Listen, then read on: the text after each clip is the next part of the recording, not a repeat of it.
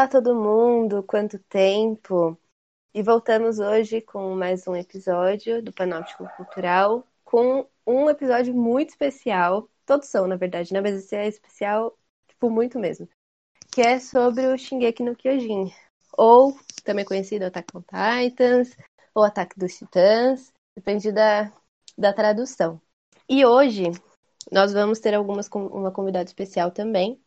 Bom, eu sou a Letícia Loureiro, professora de Filosofia e Sociologia da Escola Preparatória da UFBC. E o meu primeiro contato com o anime foi porque muita gente estava me recomendando, eu estava ouvindo falar muito esse ano, principalmente a minha namorada, que ficava falando sempre para eu assistir. E eu tava com suspeita de Covid uma semana, né? E eu aproveitei essa semana que eu tava afastada do trabalho pra assistir o anime. E, tipo assim, eu maratonei. Fiquei completamente obcecada e não parava de falar sobre isso. Então, é uma coisa que eu gosto muito. Olá, bom dia, boa tarde, boa noite a todos, a todas e a todos. Bem-vindo novamente ao, ao podcast Panótico Cultural. Eu sou a Sabrina, também professora de Filosofia e Sociologia na Escola Preparatória da UFBC e sou também estudante de Relações Internacionais na UFABC. Meu primeiro contato com anime foi ano passado, que eu comecei a assistir tudo que tem pela frente. E aí me recomendaram muito também Shingeki no Kyojin, e eu saí recomendando para todo mundo também. Então a Natália, que é a nossa convidada, assistiu, porque eu insisti muito para ela assistir. A Letícia também insisti muito para ela assistir que eu também fiquei completamente obcecada. Eu fiquei muito apreensiva de começar, porque falavam que era muito pesado. E de fato é, algumas questões que a gente inclusive vai trazer aqui. Mas eu fiquei completamente obcecada, ainda sou. E hoje estou relendo né, o mangá, estou lendo o mangá e vou rever logo logo o anime também. E agora a nossa convidada especial. Oi, gente. Primeiro queria agradecer o convite, é um prazer estar aqui. E eu sou a Natália, sou estudante de terapia ocupacional é, pela Unifesp Baixada Santista. É, não é o momento de falar o currículo, né? Então vou pular essa parte. Mas eu, como a Sabrina já falou, eu comecei a ver Shingeki no Kyojin, principalmente por conta da recomendação dela. Assim, acho que a gente teve esse momento de Bom, no meu caso, retornar às origens e começar a ver muitos animes freneticamente, num nível até mais do que eu consideraria saudável. e, e aí, enfim, algumas amigas próximas minhas também estavam vendo e super me recomendaram. E acho que essa foi a o contato que eu tive, assim. Excelente. E o tema desse episódio, além de ser sobre o Shingeki, vai ser sobre a relação com a liberdade. E um recadinho: esse episódio contém spoilers. Então, se você não assistiu e ficar bravo com spoilers, você está avisado. Ou se não, assista mesmo, ou escute, né? Porque nós estamos num podcast. escute mesmo. E é isso aí, né? Faz parte da vida. E Tatakai. Como a Letícia comentou, aqui a gente vai tentar se atentar mais essa questão da liberdade, né? Como é, Shingeki no Kyojin vai se relacionar com a liberdade. Porque é um anime grandioso, assim, tem muitos assuntos que dá pra gente falar sobre isso. E é impossível a gente, num podcast de uma hora, se atentar a tudo que o anime traz. Tá? Então, uma pequena sinopse tá? Eu tive essa missão de fazer uma pequena sinopse que é impossível de explicar Shingeki em poucos minutos, poucos segundos, mas só para ter uma noção, é, Shingeki ele vai se passar no mundo, não diria pós-apocalíptico, né? Eles não têm uma linha do tempo que coincide com a nossa, mas é um mundo que é devastado, né? Que eles dizem justamente pelos titãs, né? Ataque dos titãs. É, titãs são monstros gigantes que comem, literalmente, eles devoram pessoas. E o que restou, o que a gente acredita que restou da humanidade, está presa dentro de três muralhas, né, que é justamente para para evitar a entrada desses titãs, né, evitar que eles matem o restante da humanidade que sobrou. O anime, ele é um anime que começou em 2013, ele está atualmente na sua quarta temporada, vai terminar esse ano ou na próxima. Ele é inspirado numa série de mangá do mesmo nome, tá? O mangá, ele já foi finalizado, Mas aqui no podcast a gente vai se atentar no anime, que ainda não está finalizado, ainda não tem o final concreto da obra, tá? Então a gente vai se atentar aos acontecimentos que foram mostrados até o momento no anime. Então, dado esse contexto, né, dos Titãs, a gente vai ter alguns personagens que são foco da história, né? Um deles é o Eren, Eren Yeager, que é justamente um garoto que ele pode se transformar em titã. Ele é um humano e ele pode se transformar em titã. E a partir disso, né, é, se traz uma busca, né, de todos, da maioria das pessoas daquela sociedade, de querer se ver liberto, né, dessas muralhas, viver liberto dessa, dessa apreensão, desse medo de ser constantemente devorado, né, pelos titãs. Então, com esse poder que ele tem de conseguir se transformar em titã, segue uma busca muito grande pela verdade, né, do que da onde vieram esses titãs, é, e uma busca pela libertação da humanidade, né, das garras desses monstros, por assim dizer. Poder sair da muralha, poder explorar, poder saber a verdade. E aí vai desenrolar várias questões, né, várias questões políticas, várias questões culturais e muitas questões filosóficas também em relação ao que é a liberdade, né, o que esses personagens estão buscando. E para começar também falando sobre liberdade, é muito difícil pensar no conceito liberdade. Porque dentro da filosofia, cada filósofo, cada pensador vai pensar de uma forma totalmente diferente. Então dá para a gente ter uma noção que a liberdade é uma coisa muito pessoal, muito íntima, de acordo com o momento que você está vivendo, com as experiências que você teve. Então, por exemplo, para Angela Davis, a liberdade é uma luta constante, algo que você tem que sempre tentar buscar e que não é fácil, é realmente uma luta, tanto que ela tem um livro com esse mesmo nome. Para Aristóteles, para ele, você só é livre dentro da polis, quando você consegue exercer a sua função política, porque para ele o ser humano é um animal político. Agora, para o Nietzsche, por exemplo, é, um homem livre é aquele que consegue superar a si mesmo, valorizar, ressignificar todos os valores da sociedade e se desprender disso. Para o Sartre, todos nós estamos condenados a ser livres e isso é assustador e angustiante. E, resumindo tudo isso, tem uma frase da, da Cecília Meirelles que ela fala assim: Liberdade é uma palavra que o sonho humano alimenta. Não há ninguém que explique e ninguém que não entenda. Liberdade de voar num horizonte qualquer. A liberdade de pousar onde o coração quiser.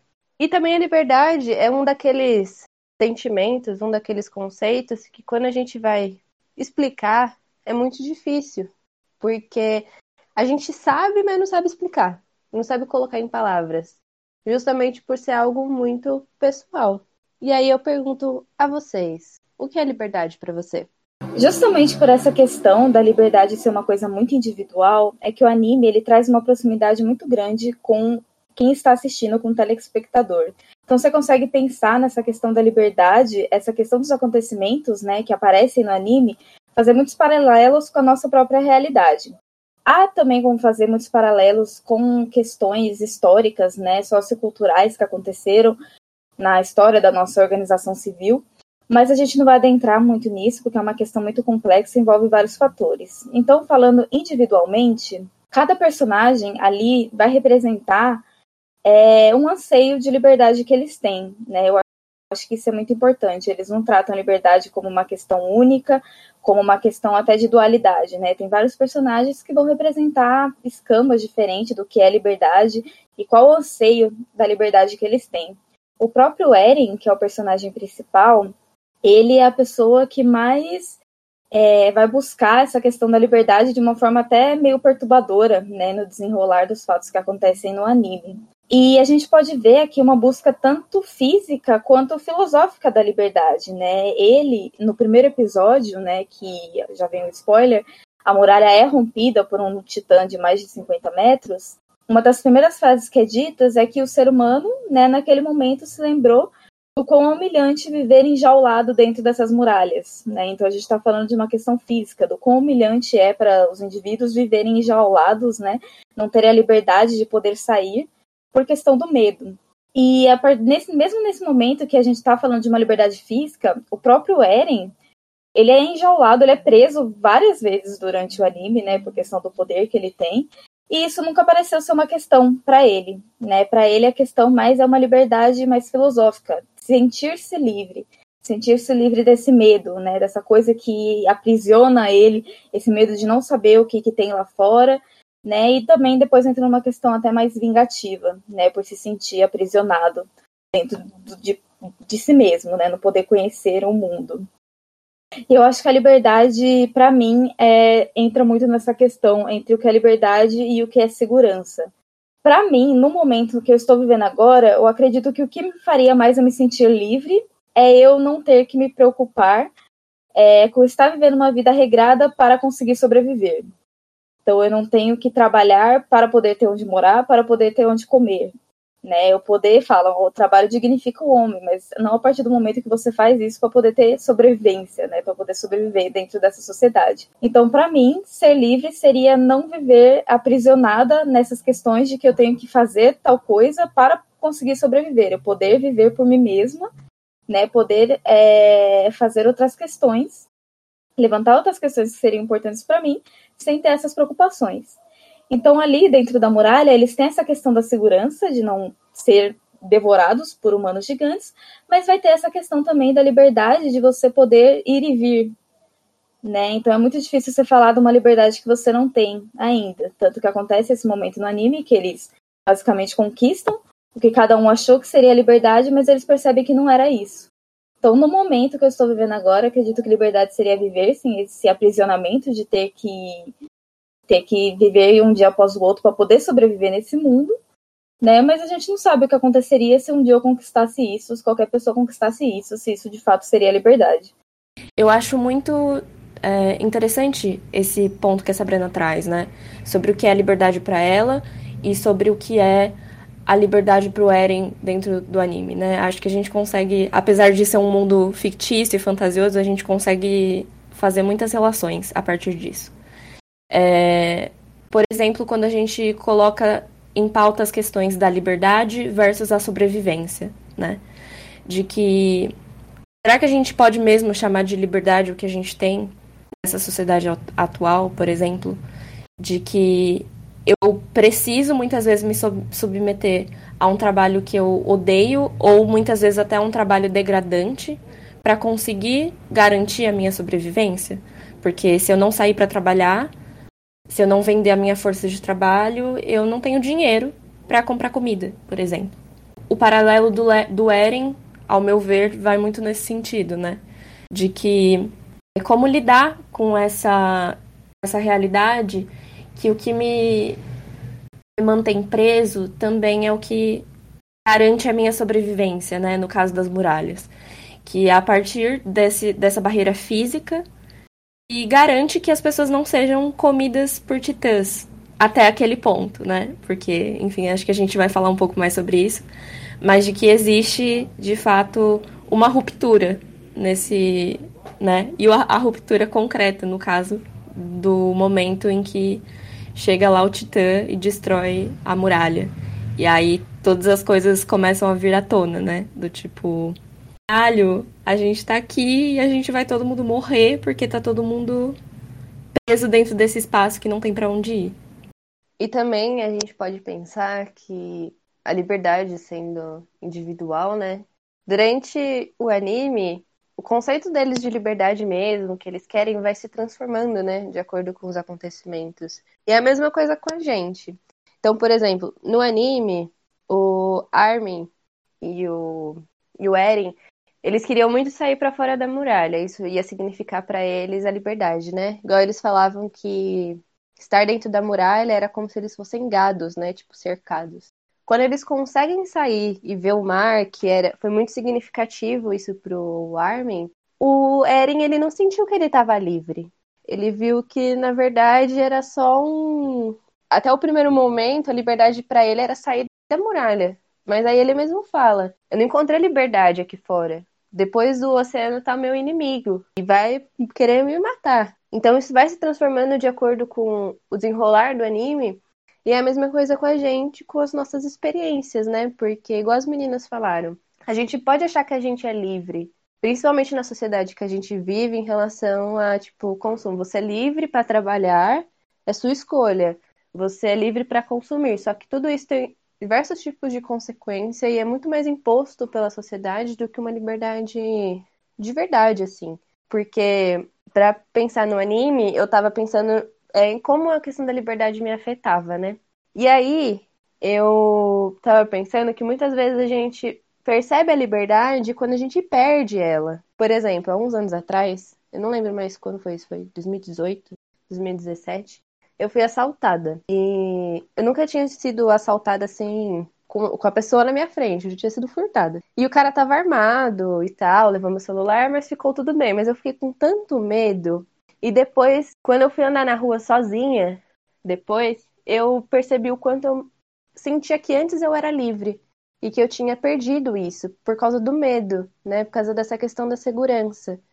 Então, quando a minha mente, né, tava com tanto medo de andar na rua depois disso, que eu vi como eu era livre antes e eu nunca tinha percebido sobre isso, né? Então é mais um estado de espírito, né? E eu acho que um pouco os personagens sentem um pouco isso de dessa ilusão da liberdade, né? Quando eles vão conhecendo mais sobre a história, a questão dos titãs, eles veem que a questão da liberdade não é tão simples desse jeito. E uma coisa pessoal assim do que para mim é liberdade, acho que é muito difícil, porque a gente está vivendo num contexto muito complicado sobre questão de liberdade, né? Mas eu acho que no âmbito mais pessoal assim, hoje o que me afeta muito é a questão da liberdade de me expressar é, em alguns momentos da minha vida. Por exemplo, recentemente eu presenciei meio que indiretamente um, um momento de homofobia num lugar muito próximo que eu convivo. Isso me afetou muito pessoalmente, porque eu me senti tira... que estavam tirando a minha liberdade de expressar uma parte muito importante da minha vida, que era, tipo, falar sobre o assunto, é, conversar com as pessoas livremente sobre isso. E eu estava sentindo que isso estava sendo tirado um pouco de mim num ambiente muito específico da minha vida. Eu fiquei muito reflexiva, né, sobre essa pergunta, o que é liberdade para mim, e eu acho que eu tô matutando ela até agora, assim. Vou, vou terminar a gravação e ligar pra minha psicóloga. é, mas não sei, acho que talvez eu vou responder isso de um jeito um pouco tilelê, assim. Que para mim, liberdade tem sido procurar espaços onde eu me sinta feliz, assim, onde eu me sinta bem porque acho que tem uma dimensão pessoal para mim disso também, de que liberdade é eu estar num, numa situação em que eu não preciso não precise me preocupar com a minha situação de vida concreta, não preciso me preocupar com pagar contas e enfim. Mas mas acho que é isso assim, meio de que para mim liberdade tem sido achar meio que em que gaiola que eu quero ficar, assim.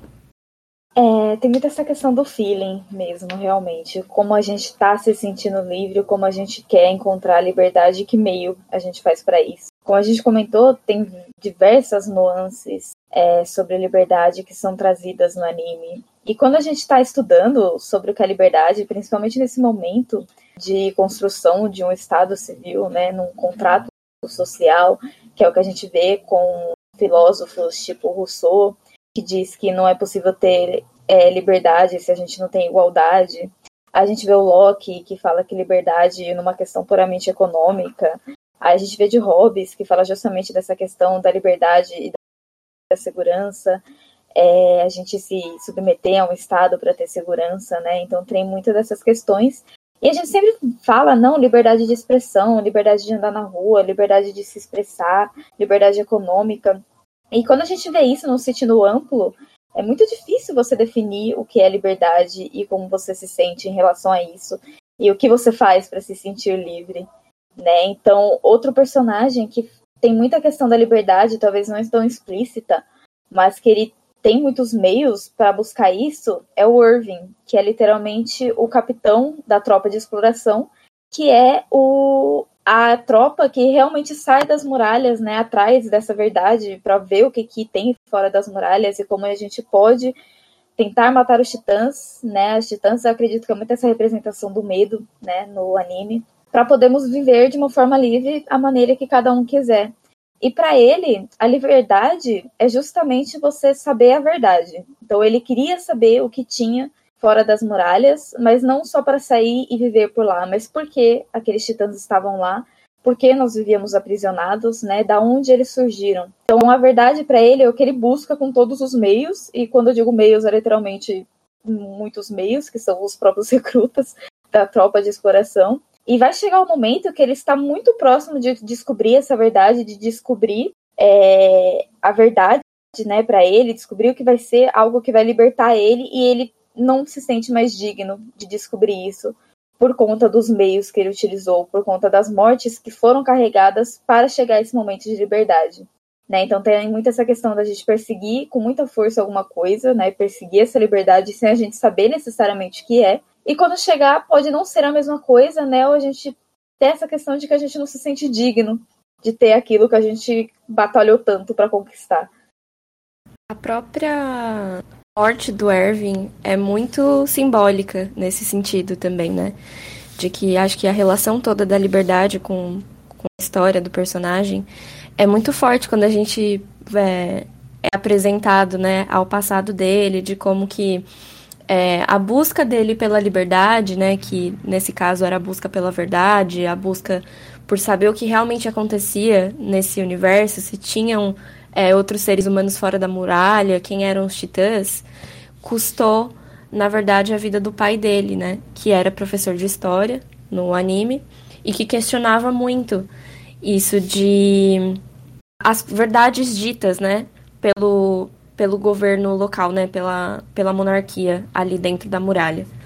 E acho que a questão da de quando ele morre, né, de quando ele quando o Levi faz essa escolha de libertar ele, né, de certa forma, ao meu ver, a morte dele foi a final libertação, assim. Às vezes fico pensando o que que o Erwin faria se ele descobrisse que existem humanos fora das muralhas se ele descobrisse quem é de fato o inimigo, né? Que tem essa cena logo no começo do anime ainda, que o Erwin faz essa provocação pro Eren. E ele pergunta quem é o inimigo. E aí, nesse ponto da história, a gente não entende muito bem, né? E fica, ué, o que, que esse loiro aí tá falando? Meu, essa questão do Erwin me pegou muito, assim, foi muito simbólico, né? Porque aquela discussão lá vai salvar quem e tal. Só que para ele, realmente, liberdade para ele, assim, ele estava carregando muita coisa, né? Ainda mais pelo, pelo, pela função dele, né? Ali dentro da tropa de exploração, que era carregar todas as decisões, né? Até o Levi fala uma, uma hora assim: a gente não tem certeza se as coisas que a gente vai fazer, né, são certas ou erradas. A gente torce para que elas deem certo, porque tá gerando muita morte e o Erwin acaba carregando todo o peso disso, né? Justamente pelo um papel de liderança que ele representa ali dentro, por ser um comandante de alta patente. E a própria roupa deles, né, do, da tropa de exploração, é as asas da liberdade, né? Tem asas atrás, aquele símbolo, que dá a entender que eles estão ali para tentar trazer uma, uma verdade, para explorar, para conquistar mais terri territórios, para eles habitarem conseguirem sair da muralha. Mas uma outra questão é que a muralha ela serve, à primeira vista, para proteger as pessoas dos titãs, porque os titãs entrariam na muralha e matariam todo mundo. Só que existem três muralhas que elas são separadas por classes muito, muito distintas. Então, as pessoas mais pobres elas estão na parte mais extrema da muralha, mais próxima dos titãs, né? E a muralha central, que é a muralha Palestina, se eu não me engano, ela é a que tem as pessoas mais ricas, assim, né? Elas estão no centro para serem mais protegidas, colocando porque elas são mais importantes que todo mundo. E até as pessoas que viviam ali, já existe uma separação de classes muito forte, porque existem pessoas que elas moram no subsolo. Tipo, elas não têm nem direito de estar na superfície tomando sol. E o Levi é um personagem muito importante que ele, assim, o cara é fudido de todos os jeitos. Ele vivia no subsolo, tem toda uma questão sobre mercenários e está muito associado com a sobrevivência mesmo, né? Porque enquanto a gente estava falando que a questão da falta de liberdade, esse medo de não pagar as contas, de ter que trabalhar, é uma coisa muito quase subliminar né? Tipo, isso ronda a gente. Só que ali no anime, a questão do inimigo, ele é muito visível, né? Porque ele vai literalmente te matar, né? E de uma forma muito violenta. Então é, vi é visual, né? Tipo, é físico o que eles têm medo, né? E também além do medo constante. E eu tava lembrando de uma outra parte que é interessante, quando Mikasa, o Armin, eles são presos, né? Quando eu, acho que foi quando descobriram que o que o Eren era conseguia se transformar num titã.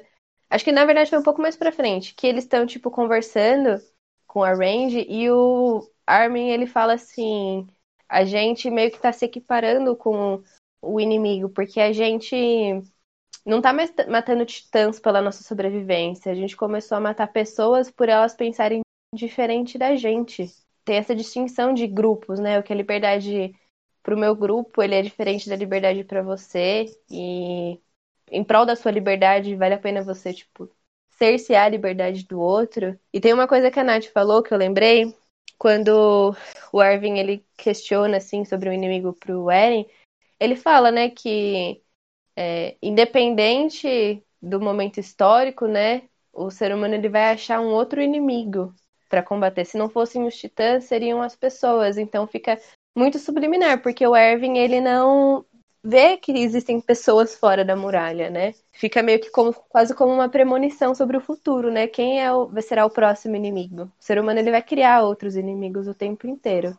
Como você bem pontuou, Ale bem pontuou, vai ter essa separação muito grande de, de castas, é quase castas, porque é quase que um sistema feudal ali dentro das muralhas, né? A gente tem é, é, grupos muito bem delimitados, a gente tem literalmente dentro da muralha mais protegida estão os nobres, estão a polícia militar, né? Estão o rei e conforme vai saindo, vai ficando mais visível, mais ampla a muralha, mais próximas dos titãs, mais aquelas pessoas têm menos condições, estão ali vivendo puramente questões de sobrevivência.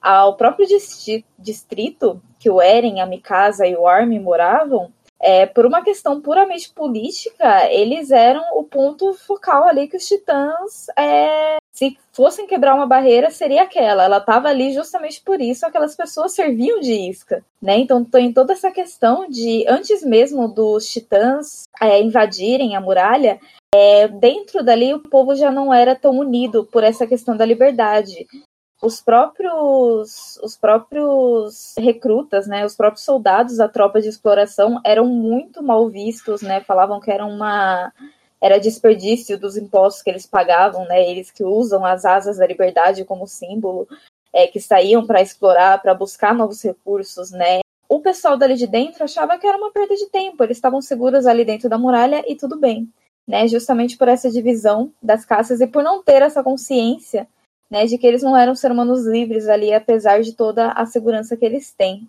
E acho que isso entra muito nessa questão de segurança, questão da liberdade e também das classes sociais, a partir do momento que você começa a ter consciência do seu lugar no mundo. Então, tem momento que a gente começa a conhecer muitas coisas, começa a ter muito conhecimento e você fala: Meu Deus, como eu queria ser ignorante, para não reparar nessas coisas, para não reparar o quanto eu estou reclusa nesse mundo e o quanto isso me afeta.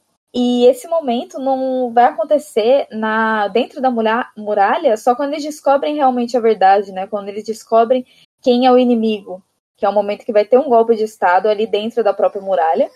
Tem um golpe de estado, mas eles continuam vivendo numa monarquia, né? Só que eles colocam uma personagem basicamente mais carismática, né? Uma pessoa que representa que tem um coração bom ali dentro para ser esse monarca que é a história. E a partir do momento que eles começam a criar uma consciência coletiva sobre o quanto eles precisam, né, o quanto precisa derrotar aquele inimigo, né, é, criar essa consciência de que eles são capazes de produzir juntos uma ruptura com toda essa situação de dependência, situação de dominação, porque eles foram dominados ali, né? Eles estão submissos a essa questão dos titãs, porque o inimigo, mesmo não sendo esses monstros gigantes propriamente dito, eles são a arma usada pelo inimigo. Então, entra muito nessa questão de criar uma consciência coletiva, né, a partir do conhecimento, que, que isso é muito uma filosofia também da libertação, uma filosofia que foi criada dentro da América Latina.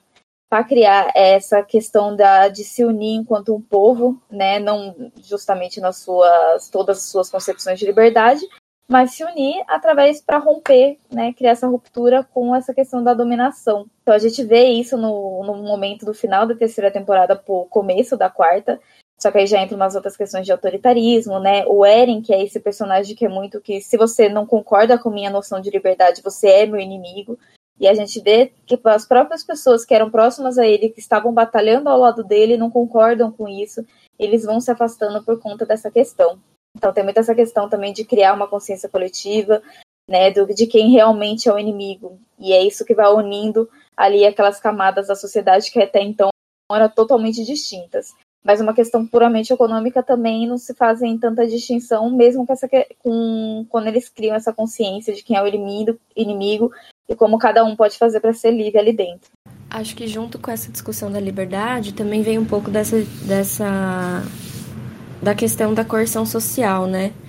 Acho que o próprio a própria coroação da história, né, é, mostra muito isso, assim, de como as coisas são bastante arquitetadas para manter esse controle social de certa forma, né? De que a, a verdade vai começando a vir à tona nesse ponto né, da história, da história, né, a história não a personagem, e aí, nesse período, né, que a história descobre que, na verdade, ela é descendente lá da família é, real. E, e como fazer, né, com que a, a população ali a, a aceite como uma representação, né, política ali. É, e aí ela vai e faz uma cena, assim, né, do, de matar o Titã para proteger a população, e aí a população é, aceita é, essa figura, né, que é uma figura doce, é uma figura que se preocupa com, a, com as pessoas ali ao redor, mas que também não está muito interessada em, em modificar essa, essa organização dentro das muralhas, né, que não tá que não é muito uma questão ali para as pessoas reivindicarem a sua liberdade de forma coletiva, né, se entenderem como é, a a população de Parades, né, que depois a gente descobre que esse é o nome dado à ilha que eles vivem, né, ali dentro das muralhas. A parte em relação à história, a personagem história, é muito simbólico porque o nome dela, né? Só recapitulando um pouco sobre o que acontece com ela, ela não tinha as memórias de quem ela era realmente, né? Era meio que ocultaram dela a própria identidade e que ela era descendente da família real. E aí tem uma coisa bem mística que envolve o anime também, que é essa relação que a família real, eles têm, eles conseguem controlar a memória das pessoas. E aí se as pessoas elas não têm memória sobre o seu passado e sobre a verdade, elas vão é, ter um pensamento muito limitado, né? É uma liberdade muito cerceada. E quando isso é destruído e a história consegue tomar o, o trono, né, se tornar a rainha, tá aí uma simbologia muito grande, né? Porque é meio que a retomada das memórias. É, a história ela vai poder ser contada, a história em si, né? Vai poder ser contada de fato como ela é. E aos poucos no anime a gente vai vendo que antes, como as pessoas que queriam saber a verdade, queriam ser livres e sair da muralha, elas eram mortas, elas eram torturadas, assim como o pai do Erwin. Então era uma coisa muito assim, de controle. A gente precisa controlar as pessoas porque isso vai mexer é, em muitas coisas é, fixas na sociedade e gera um incômodo. Isso vai afetar o modo de vida de muitas pessoas. Então tem um pouco essa relação com o poder, né? Tipo, com a liberdade, ela é constantemente cerceada, né, por quem tá no poder. Então não é todo mundo que vai poder ser livre e saber a verdade, porque também tem isso, né? Você pode é, achar que você é livre, estando totalmente imerso na sociedade que você vive. A partir do momento em que você sabe a verdade, as suas barreiras, o que você tinha como base e certezas na sua vida, elas caem, porque você não conhecia sobre tudo. E eu acho que a questão da história está muito envolvida nisso, né? É, é, lógico que não é assim explícito na, no anime sobre isso, mas fica tempo todo aparecendo isso a gente vai construindo essa linha de pensamento. E tem outra coisa que eu esqueci, eu vou lembrar daqui a pouco, peraí.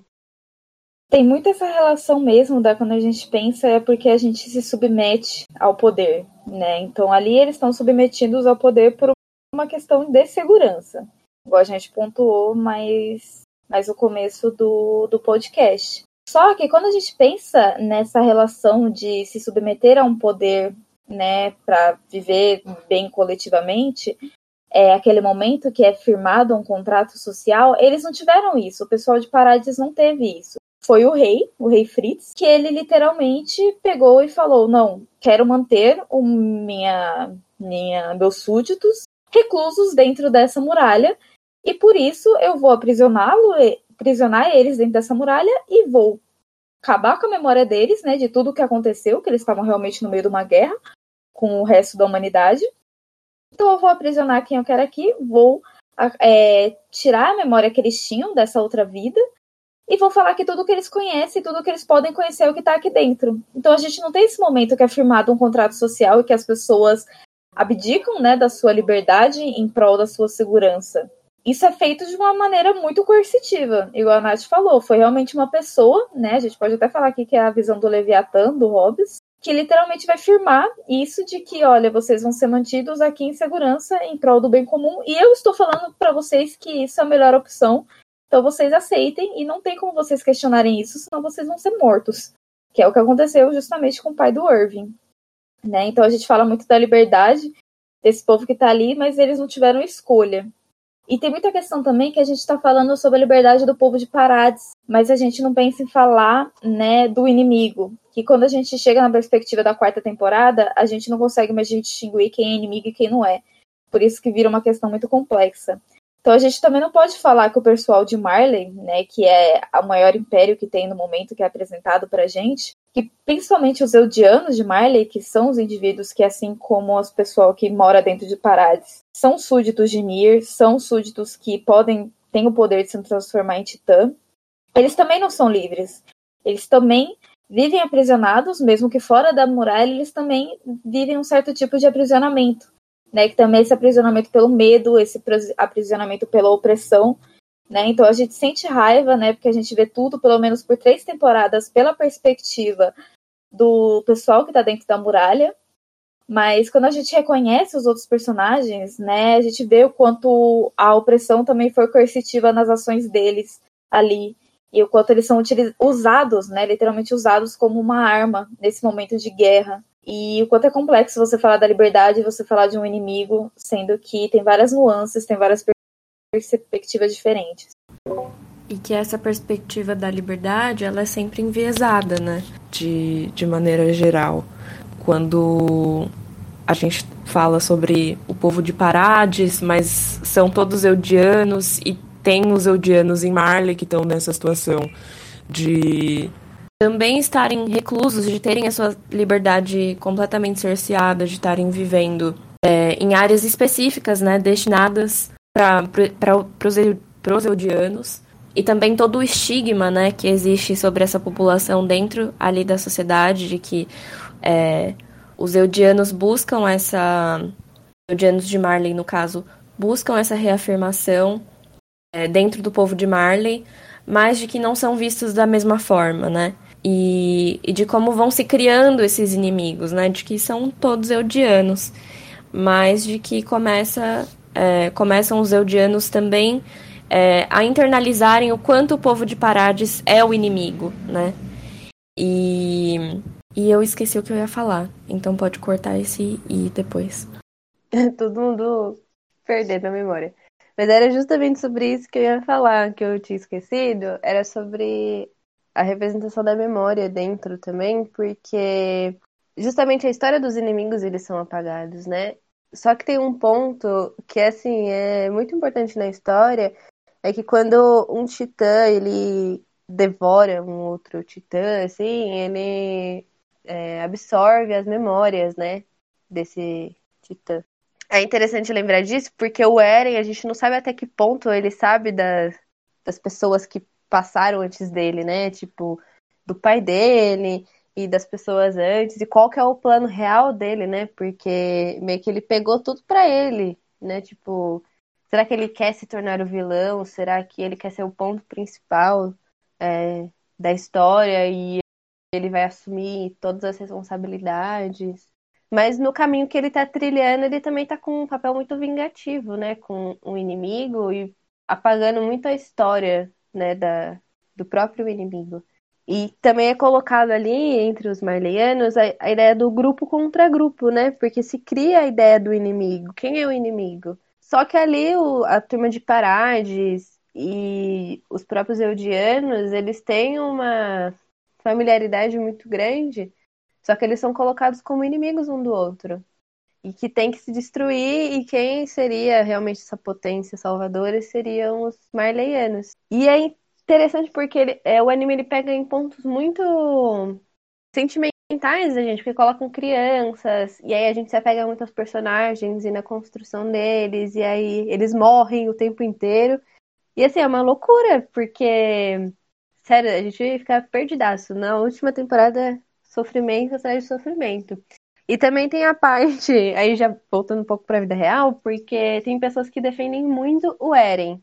E a gente se apega muito ao personagem durante a história, né? Só que assim, ele fica completamente louco das ideias. E ninguém sabe o que está acontecendo, se tem um plano por trás ou se ele só enlouqueceu, tal qual tentaram passar que a Daenerys enlouqueceu aí na última temporada de Game of Thrones, que outros assuntos que eu fico com muita raiva, mas beleza. Mas, tipo, em relação à liberdade, até uma parte do fandom é, tá puto com o final do mangá e quer que o final do anime seja diferente, né? Então, eu tinha ouvido histórias e comentários que talvez o final fosse diferente justamente para agradar uma parte dos fãs e que tem muita gente que quer que o Eren esteja certo e etc. E aí isso, tipo, mexe um pouco com essa questão do tipo, é, você vai fazer tudo, né, pelo seu povo, pela sua liberdade, para alcançar uma coisa que, sei lá, só o Eren tenha construído na cabeça doida dele. Sim, são muitas questões. Tipo assim, fico até perdida para falar. Eu acho que um paralelo entre grupos muito interessante que a gente pode fazer é justamente a visão de líder que a gente tinha do Irving e a visão de líder que o povo de Parades tem com o Zeke, né, o Zeke Yeager. O Zeke é um dos personagens que eu mais odeio. Eu odeio aquele cara. Por quê? Porque justamente ele foi um momento assim do anime que ele matou, ele literalmente matou o Irving. E por pegar nesse senti sentimentalismo nosso, né, por a gente se sentir próximo dos personagens, a gente acaba pegando uma certa raiva de um personagem que matou alguém querido pra gente. Mas eles têm uns paralelos muito, muito semelhantes em relação à liderança, né? Então, quando a gente começa a conhecer mais a fundo é, o Zeke, né, a história do Zeke, que ele é irmão do Eren, né, o irmão do Eren que viveu em Marley, que vive em Marley, né, que sofreu também não tanto quanto o Eren sofreu, mas sofre também essa repressão, essa opressão por ser um Eldiano. E a gente vê que para ele o que a morte significou a libertação do Irving naquele momento, né, por todo o peso que carregava, para ele a morte também representaria a liberdade, não só é uma liberdade individual, mas ele queria levar essa liberdade para todos os Eldianos por conta dessa opressão que eles sofriam, por conta de toda essa questão, né, do quão mal vistos eles eram, é, eles eram, para ele morrer seria melhor do que viver naquelas condições. E ele achava que morrer era a única forma deles alcançarem aquela liberdade. E ele não queria que nenhum dos seus sofressem daquela forma. Então ele achava, né, que se todo mundo morresse, todos os eudianos morressem, não ia ter mais opressão e tá bom. E chega um momento, eu tava discutindo no Facebook isso, que eu falo, ele não é uma boa pessoa, porque no momento que ele estava matando os recrutas, ele estava se divertindo. Ele estava. É, parecia um momento muito sádico dele, ele jogando pedra nos recrutas e falando: a gente tem que transformar isso mais divertido e matando milhares, centenas de pessoas ali naquele momento. Mas aí comentaram para mim, e realmente fez muito sentido, que para ele ele sentia uma angústia muito é muito muito forte de ver aquelas pessoas lutando tanto para sobreviver, para alcançar a liberdade que para ele sabia que não era uma liberdade, né? Era viver oprimido por outra nação. Então ele sabia que aquele povo que lutava tanto para sair das muralhas, eles também não iam ser livres, eles não iam alcançar a liberdade que eles estavam querendo, que eles achavam que iam. Então ele sentiu uma angústia muito, muito forte de ver aquelas pessoas literalmente se matando para poucos alcançarem uma coisa que também não seria liberdade para eles e que para a morte seria a melhor situação para quem vivia ali. Então, um paralelo que a gente pensa em quem é o grupo, coloca esses dois grupos, né, essas duas lideranças como inimigos, mas o quanto eles são semelhantes também nessas questões. Eu acho, eu também sou do time das que odeiam o Zeke, mas eu acho muito interessante também quando a gente pensa um pouquinho na história do personagem, é, de como ele cresceu já, né, pelo, pelo pai, o Grisha, que, que já tinha todos esses ideais é, de, de revolta, né, contra o, o povo de Marley, por tudo que aconteceu com a irmãzinha dele e, e por toda a condição é, social que eles tinham enquanto eudianos é, dentro de Marley, e quanto o, o Zeke cresce é, sendo usado também como uma arma, né, pelo próprio Grisha, que tinha esses ideais que dentro da série eles chamam de revolucionários e tudo mais.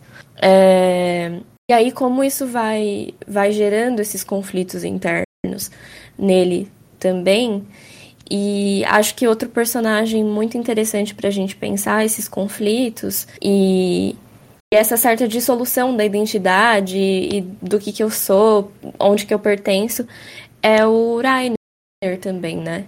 Que também é um Eldiano, né? Que herda o Titã blindado e vai junto com a Anne e com o Bertold é, para dentro né, das muralhas é, sozinhos, ainda adolescentes, e, e, que ele se envolve muito, né, com, com os outros personagens. Ele cria relações, ele cria laços é, com, é, com os outros personagens, os outros recrutas ali, e que isso em determinado momento da história acaba gerando um sofrimento tão grande para ele que ele dissocia, assim, de que é, ele meio que vai criando né, recursos de uma outra personalidade, como no momento que é, eles. A Emir vai com eles, meio sequestrada, meio que por vontade própria também. E esses conflitos, né? Como isso vai aparecendo dentro da subjetividade dos personagens é muito interessante, né? É, de construindo é, como que isso vai destruindo essas pessoas, vai destruindo esse povo que não tem essa perspectiva de se sentir livre, principalmente essas pessoas que vêm de Marley, né, os odianos que vêm de Marley, que, que conhecem a verdade sobre as coisas, que conhecem o quanto o resto do mundo está contra eles, o resto do mundo entende que eles são é, o inimigo e que de fato é muito difícil você bancar essa, essa revolução, essa libertação, até por eles mesmos verem o povo de Marley como, como inimigos. Mas ainda na, na situação do Zeke, acho que tem outra dimensão também do porquê ele escolhe, é, porque ele acha que é, enfim, adequado de alguma forma matar todos os Eldianos, que é que a história dos Eldianos tem, né, aquela história lá com a deusa Emir, que, enfim, até o ponto do anime não foi explicado ainda, é, do porquê que esses, essas, essa, essa população consegue virar titã e do quanto que os eudianos, num passado distante, se utilizou desse poder para também é, criar um genocídio ali entre as outras pessoas do mundo e o quanto que titã, os titãs representavam medo, representavam o poder de alguma forma. É exatamente isso. O interessante do anime que o tempo todo ele faz a gente se apegar às histórias e aos poucos vai apresentando a história do outro, né? É como a gente vê que ali não existe certo ou errado. Não dá para você ficar 100% do lado de um, né? Quebrando bem essa coisa do maniqueísmo, né? Tipo, ou é bom ou é ruim. Mas ele vai brincando com as nossas concepções o tempo todo de certeza, de verdade, de quem a gente tem que defender ou não. Porque a gente vê que o negócio é muito mais fundo do que a gente sabe, né? Do que a gente tem contato no primeiro. Porque durante boa parte do anime a gente tem só a visão da, das pessoas na muralha, né? E a gente sente ódio do Zeke, do macacão lá, quando ele, quando ele surge lá para matar todo mundo.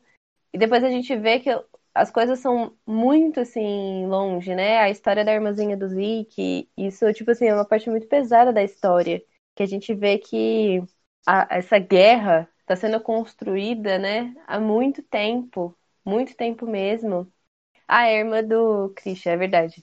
E errei, muitos nomes. Mas assim, essa parte é muito importante.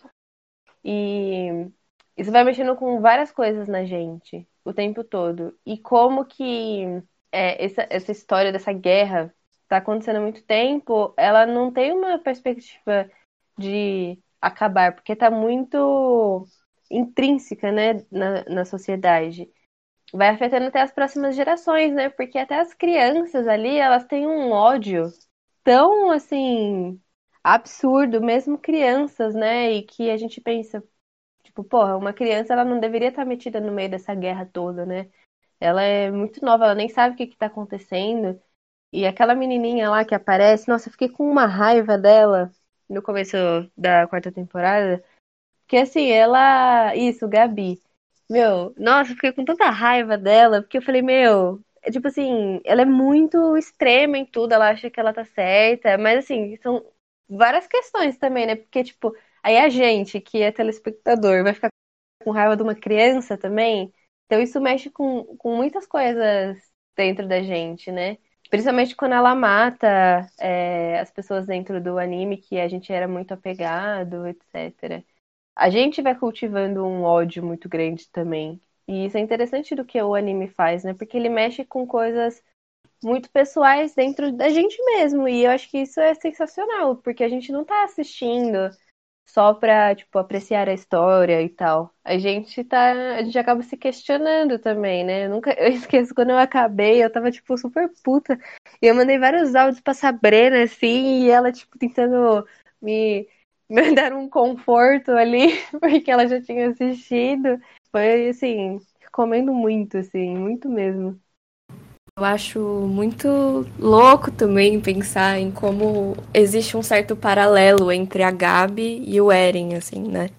De que tem uma cena, inclusive, que o próprio Armin fala sobre isso.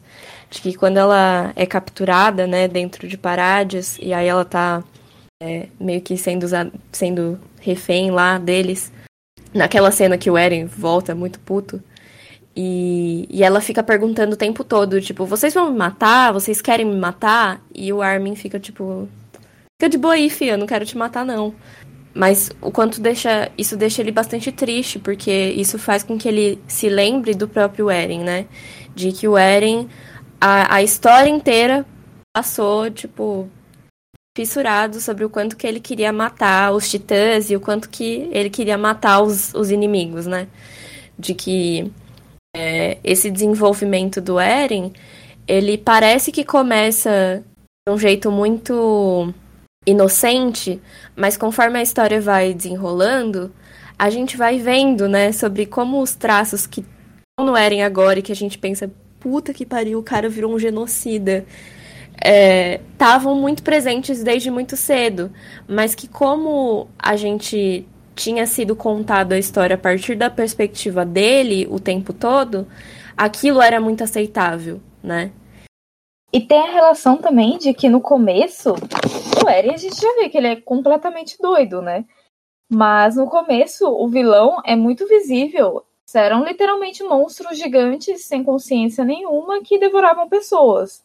E o Levi, por exemplo, que é um dos personagens favoritos da maioria, eu inclusive tô com a minha almofada do Levi enquanto eu gravo esse podcast, ele já matou muitos titãs, ele acho que já chegou na casa dos 200 titãs, e a partir do momento que a gente pensa que aqueles titãs eram pessoas, ele já matou diversas pessoas. Isso é inclusive uma, uma reflexão que ele mesmo faz em um momento que ele tá lutando com o Zeke, né? Que o Zeke transforma os próprios companheiros deles em titãs. E aí ele acha que o Levi vai ter essa consciência, não vou conseguir matar uma pessoa que virou titã, mas que era próximo de mim. E ele mata mais de 40, acho que são 30, né, dos recrutas que estavam vivendo ali com ele.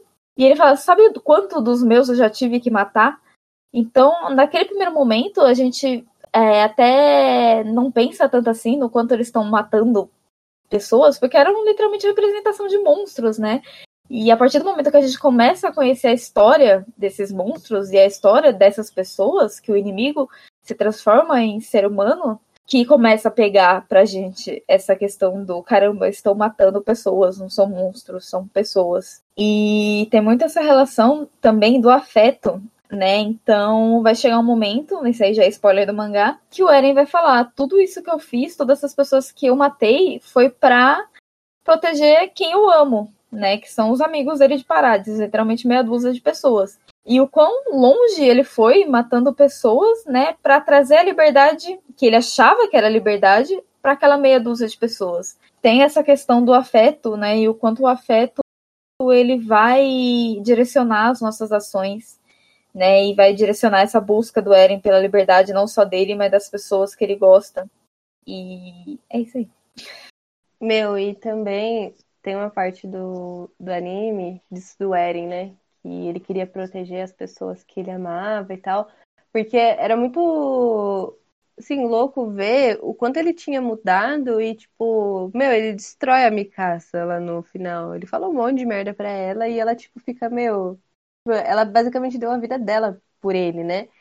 E, e, por mais que a Mikasa seja, tipo, uma personagem incrível, assim, ela é muito forte, eu acho que dentre os personagens, assim, tirando o Levi, ela é uma das mais fodas, assim, de lutar. Muito melhor que o Eren, inclusive. Ele, tipo, ele morre logo no começo do anime, né? Por ser um completo incompetente. Mas beleza.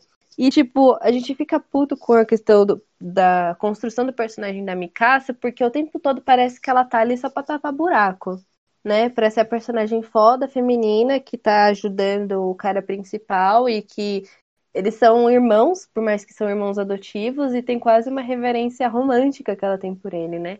Depois de um tempo no anime a gente vê que na verdade é quase como uma maldição, assim, não fica muito explicado que a família Arkeman, né, que é tanto dela, tanto do Levi, eles ficam meio que fissurados assim em proteger alguém, né? E essa pessoa que ela colocou no pedestal era o Eren. Então ela fica assim, a vida dela foi totalmente direcionada para proteger ele o tempo todo. Então nem ela tinha liberdade sobre os próprios sentimentos, por mais que ela amasse o Eren, era uma coisa tipo muito mais forte do que ela mesma, né? Justamente por ser quase essa maldição de proteger alguém. E quando ele ali, tipo, destrói os sentimentos dela, né? Tipo, fala Fala assim, tipo, meu, você, tipo, foi que nem um cachorrinho atrás de mim a história inteira para fazer o que eu quiser e agora ele vai fazer o que ele quiser. Então, assim, é, ele fala que ele vai proteger, tá protegendo as pessoas que ele ama, mas ele também tá destruindo muita coisa no caminho. E é literalmente meia dúzia de pessoas, né? Porque todo mundo morre na história. E no final ele vai matar milhões de pessoas, ser o, um genocida, para salvar uma coisa que não faz mais sentido, né? Parece que ele tá muito fissurado lá com o começo da história que ele não evoluiu direito como personagem, né? Ele se transformou numa coisa assim, quase tão monstruosa como um inimigo. E tem isso, né? Tipo, é, às vezes numa guerra, você, para salvar o seu próprio povo, você se torna pior que o seu inimigo. Tem um momento também que não foi mostrado ainda no anime, é um spoiler que eu peguei do mangá, que é toda a questão do Eren, né? Do Eren se transformar em quem ele se transforma, foi por um momento muito traumático na vida dele, que foi ver a própria mãe dele ser devorada por um titã. E a partir desse momento que surge todo esse ódio dele para querer matar os titãs. E no, no momento do mangá, a gente vai descobrir que, como ele tem o titã fundador, né, esse titã que consegue controlar os outros titãs, foi ele que mandou o titã para devorar a própria mãe na frente seus próprios olhos, assim, porque ele sabia que se não fosse por aquele impulso, por aquele trauma, ele não chegaria no momento que ele chegou, né? Ele não seria quem ele é, ele não teria todo esse ódio, ele não teria toda essa determinação, apesar dele ser um competente. Tem um vídeo muito bom que é todas as vezes que o Eren matou um titã na sua forma humana, e é literalmente um segundo, porque ele só matou um titã na forma humana dele. E toda essa questão, o quanto ele se sacrifica, né, para alcançar esse ideal de liberdade, para nada, porque no final ele vai morrer e ele não vai vivenciar isso. Ele não vai vencer essa liberdade e ele destrói quem ele ama, né, quem é que ele acha que está protegendo para alcançar esse ideal de liberdade. E tem um momento também que o Levi, né, quando ele descobre o plano do Eren, ele fala: "Foi isso que eu sacrifiquei para salvar a humanidade, eu sacrifiquei todo mundo que eu amava por causa do Eren, e é isso que ele pretende fazer, né? Então ele vai destruindo muitas coisas, inclusive o que ele fala que quer proteger, né? Inclusive a infância dele, ele, né? Ele mata a própria mãe, basicamente, para alcançar esse ideal que ele nem sabe o que, que é, basicamente. É, meu, dá muita raiva, porque também dá para pensar, né? Se o Eren, ele é um descendente, né, de um Eldiano, e a liberdade para os Eldianos é justamente morrer, no final ele vai encontrar a liberdade dele quando ele morrer, né? Mas ele vai ter, tipo, destruído a vida de todo mundo no meio do caminho. E aí, essa história, né, esse arco, né, da, como que é? Da destruição do herói, né? É interessante porque, de novo, voltando aí, fazendo um paralelo, bem paralelo mesmo, com a história do final de Game of Thrones, né? Porque muita gente ali na história queria que a Daenerys fosse a rainha, que ela libertasse todo mundo. E, e aí fazem um, assim, um trabalho assim muito ruim, que aquilo lá não era para ter acontecido, tanto que o livro nem foi lançado ainda, né? Mas aí na história da série mesmo, é, no final ela é morta. E, tipo, meio que destruindo tudo que ela construiu, né? E tem essa mesma visão dentro do anime. Que as pessoas estão fazendo tudo por um cara que virou um genocida, né? Só que aí no, no anime essa questão ela é construída, né? O Eren, ele é muito bem construído para ter esse, esse fim, o que não é feito em Game of Thrones, né? Porque aí eles demoravam uma temporada inteira para atravessar um, atravessar um deserto. E aí no na série ela enlouquece em dois episódios. na verdade, no anime a construção do personagem do Eren, ele tá sendo construído há muito tempo, né? Todos esses traumas estão é, levando a ele ser o que ele é hoje, de uma forma muito, sim, horrível, né? Porque no final ele era aquela criança e tal, que já enchia o saco de todo mundo, que ele só ficava falando de vingança, mas meio que a história dele, né? Ele nunca foi livre, porque a história dele foi construir, chegar naquele exato sendo um joguete, né? No, numa história que é muito maior do que ele. Ele está sendo uma ferramenta de guerra mesmo. Eu não terminei de ler o mangá, mas acho que, enfim, dá pra gente pensar o quanto que a história se repetiu também é, da, do próprio, da própria criação do Grisha, né? Que fez o, o Zeke de arma, né? De uma forma muito explícita, mas com Eren não, não foi muito dessa forma, né? De que ele tentou ocultar a. Ele tentou ocultar a verdade do, do Eren, mas de que ele já tinha passado o Titã fundador, né? Então, também o quanto que o Grisha foi responsável por ter ido por criar um pouco desse monstro, né? De acordo com o próprio ideal de libertação que ele tinha daquele povo. Bom, está sendo um episódio incrível, mas eu acho que a gente pode encaminhando para os comentários finais, porque se deixar a gente vai ficar aqui revivendo todos os momentos do anime loucamente. E isso que a gente está falando só sobre liberdade, né? A gente poderia falar sobre muitos outros assuntos, porque o anime ele também fala muito sobre essa relação do ciclo de violência e de poder, que em outros podcasts, tipo, dá para a gente ouvir é, já falando sobre isso, né? Sobre a questão do totalitarismo. Então, dá para as pessoas irem assistir. A gente queria é, falar sobre uma coisa diferente, né?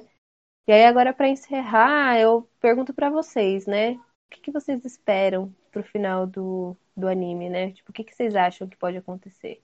Qual seria. Eu vou falar o melhor final, né? Porque acho que a gente vai ficar bem triste com qualquer coisa. Porque o próprio é, autor do, do mangá, ele falou que ele quer que a gente, tipo, esteja destruído ao final de tudo. Mas o que, vocês queriam para os personagens, assim? Eu confesso que eu sou uma pessoa que gosta de spoiler. Eu não gosto de esperar para ver as coisas porque eu fico ansiosa. Então eu fui atrás do final do mangá e eu vi todas as críticas que saíram em relação a ele. Inclusive eu também achei o final muito desconexo, né? Um final até feliz em relação a todo o resto que foi o mangá, o anime a gente pensa, não feliz no ponto de que, ok, morreu 80% da população, mas a gente fala em relação aos personagens principais, né? A gente vê eles vivendo bem, e não era isso que eu tava esperando, na verdade. Não que eu não queria eles bem, mas que não é isso que você espera pelo andar da carruagem da série. Uh, mas tem um momento, né? Acaba basicamente o plano do Eren é concretizado, né? O povo de Parades vive livre, né? Acaba a maldição dos titãs. mas possivelmente saiu umas páginas extras, né, que a guerra continua. E eu acho que é exatamente isso que o mangá tem que trazer, o final do anime tem que trazer mesmo. Que é aquela relação que a gente comentou no começo, que, ok, os titãs podem acabar, mas o ser humano vai achar outro indivíduo para projetar a imagem do inimigo. Então a guerra vai continuar, o ciclo de ódio vai continuar, então a gente vê que toda essa loucura, né, toda essa loucura que foi o plano do Eren, essa vivência deles de Parades, é, não, não que não serviu para nada, né? Mas o ser humano não alcançou ainda a liberdade que ele esperava que alcançasse. A guerra vai continuar, né? Enquanto cada indivíduo ter seu próprio, sua própria nuance, né? Sua própria percepção do que é liberdade, que é muito o que a gente discutiu aqui, né? O que é liberdade para cada um. E às vezes essas ideias podem não ser complementares, mas sim ser opostas. E é por isso que, a, que essa projeção de inimigo, esse debate entre ideias vai prosseguir, né? E às vezes pode chegar de uma maneira violenta, pode ser em relação a uma guerra, como é mostrado em Shingeki. Então, como a gente falou, é uma questão muito complexa, né? Muito individual. E o quanto isso vai ser projetado nas nossas relações de poder, enquanto indivíduos, enquanto sociedade, né? Enquanto a gente se relaciona com outras nações, né? E outras formas de se organizar uma sociedade civil. Eu tendo a gostar de finais catárticos e de histórias que me deixam destruída no final. Então, eu acho que eu quero destruição mesmo. é, mas não sei, assim. Mas meu sonho de princesa, obviamente, seria que, que o povo de Parades conseguisse se organizar coletivamente e conseguir a sua libertação, assim. Mas como eu sei que isso não vai acontecer, acho que acho que estou aberta ao, ao caos generalizado, até porque eu acho que não tem mu muito como fugir disso, né? Dado como as coisas foram encaminhadas ao longo desse processo, de cada um lutando pela sua própria é, liberdade individual e, e se usando de vários recursos, no caso de né, tantas mortes, muitas vezes desnecessárias, para conseguir atingir que, que entende como melhor para si, né? E não visando que seria melhor enquanto povo. Todo mundo bem assim, todo poder a Parades e nada mais importa. Mas é, eu acho que é muito complicado porque a gente não sabe efetivamente como vai ser né, o final do, do anime. Mas eu acho que é impossível, tipo assim, ter um final super feliz, bonitinho, assim.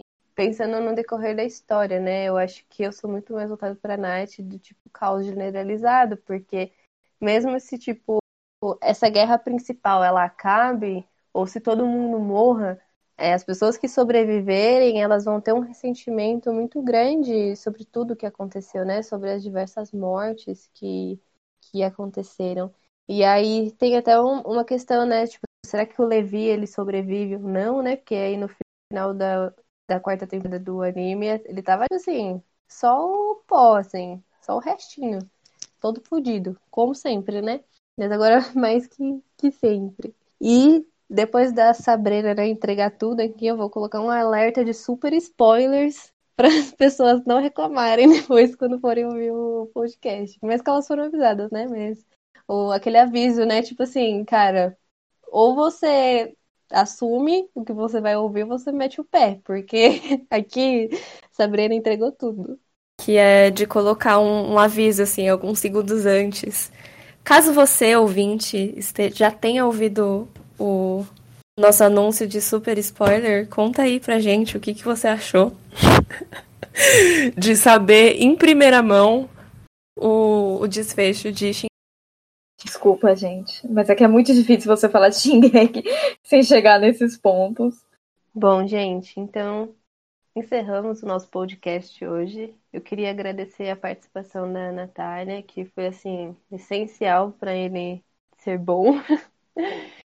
e agradecer mais uma vez por vocês ouvirem a gente e que vocês tenham gostado, que vão assistir o anime de novo, vem conversar com a gente sobre, porque acho que é um assunto que a gente gosta muito de, de falar. Então, muito obrigada se você chegou até aqui. Obrigada, pessoal. Como a Lê comentou no começo, é um episódio muito importante pra gente. Quando a Letícia terminou o Shingeki, a gente ficou conversando até duas horas da manhã, mandando um áudio de dois minutos, e na época não tinha como, como acelerar o áudio. A gente falou, nossa, vamos juntar tudo isso e colocar num podcast, já tá ótimo. Mas foi muito bom ter a participação da Nath aqui também para essa discussão. São discussões que a gente gosta muito de trazer, a gente conseguiu fazer muito paralelo com aquilo que a gente está estudando, né, com aquilo que a gente vivencia também. Quem sabe a gente volte a trazer Shingeki mais para frente, né? Que, como a Lei comentou também, tem vários outros assuntos que a gente pode tratar na narrativa do anime. E é isso, espero que tenham gostado. Só queria finalizar agradecendo de novo é, por o convite de estar aqui. É um anime que eu amo muito e que é sempre um prazer estar compondo esse espaço, é muito especial para mim. Então é isso, gente. Muito obrigada.